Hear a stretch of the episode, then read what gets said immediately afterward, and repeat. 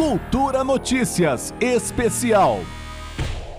A menos de 100 dias das eleições, Planalto e Legislativo decidiram turbinar o que vem sendo chamado nos bastidores de pacote do desespero. O Senado Federal desistiu nesta quarta-feira de apresentar a PEC número 16, a chamada PEC dos combustíveis, para colocar em apreciação e votação a PEC número 1, que além de PEC do desespero, também vem sendo chamada de PEC da reeleição ou PEC kamikaze. A PEC autoriza o governo a gastar até dezembro deste ano mais de 38 bilhões de reais acima do teto de gastos com benefícios sociais e está pautada para ser analisada e votada em sessão do Senado Federal nesta quinta-feira.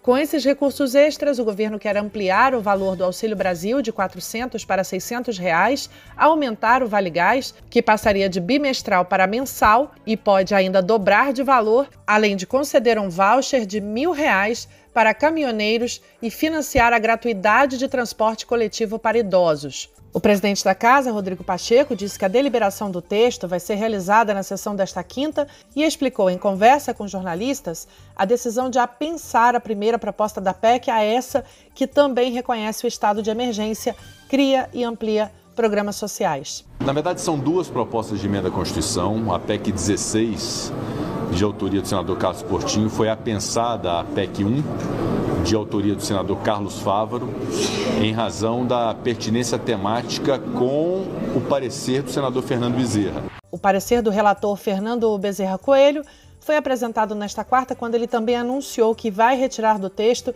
um dispositivo que isentava as medidas de restrições legais, considerado pelos senadores um cheque em branco. Os efeitos do reconhecimento do estado de emergência, eles ficarão circunscritos aos valores e medidas contidas no próprio substitutivo. Portanto, ele não vai ser uma porta aberta para a, a realização de novas despesas. Não é um cheque em branco, é um reconhecimento limitado às medidas que estão sendo é, sugeridas e que eu espero sejam aprovadas. Com a aprovação da PEC, o governo Bolsonaro pode ainda decretar o estado de emergência para fugir do teto de gastos. Com isso, o governo e o Congresso Nacional podem driblar a legislação eleitoral que proíbe a concessão de novos benefícios em ano de eleição. Mas o objetivo da lei é justamente evitar o uso da máquina pública em favor de um dos candidatos. Para o deputado federal Paulo Teixeira, a PEC é ilegal e tem objetivo eleitoral. A lei proíbe a lei veda qualquer benefício às vésperas das eleições. Então, esse benefício não poderia ser dado.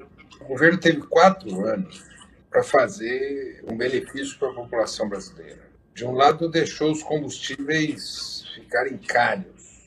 Os combustíveis hoje estão proibitivos: o gás de cozinha, a gasolina, o óleo diesel. A inflação está altíssima e, ao mesmo tempo, nós estamos vivendo uma situação de fome. São 33 milhões de pessoas passando fome. E ele tem o, deixou os caminhoneiros no relento. Então, o que, que eles estão querendo fazer agora? Eles estão querendo dar um benefício para os caminhoneiros, um benefício para o gás de cozinha e um benefício no auxílio emergencial, com duas características. A primeira nas vésperas das eleições, ele demorou três anos e meio sem dar o benefício, o povo sofreu três anos e meio, e o benefício tem uma duração só até depois das eleições. Então, é uma tentativa de compra de votos, é uma PEC eleitoreira. As medidas podem ter reflexo ainda no futuro da economia como explica Gabriel Barros, especialista em contas públicas e economista-chefe da Rio Asset. O principal deles, como está sendo conduzido de uma forma muito atabalhoada, é, justamente de olho no, no dividendo eleitoral, ah, isso está produzindo uma piora na percepção de risco dos agentes econômicos. Né? Então, o câmbio, né, a taxa de câmbio está refletindo isso, então o real está perdendo valor, está se desvalorizando. Isso tende a gerar repercussões negativas para a inflação e hoje só o Banco Central consegue combater a inflação, está sozinho nesse desafio. O governo, né, o Poder Executivo e o Congresso estão pisando no acelerador enquanto o Banco Central está pisando no freio.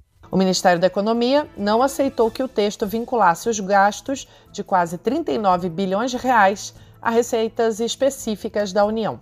Juliana Medeiros para a Cultura FM. Cultura Notícias Especial.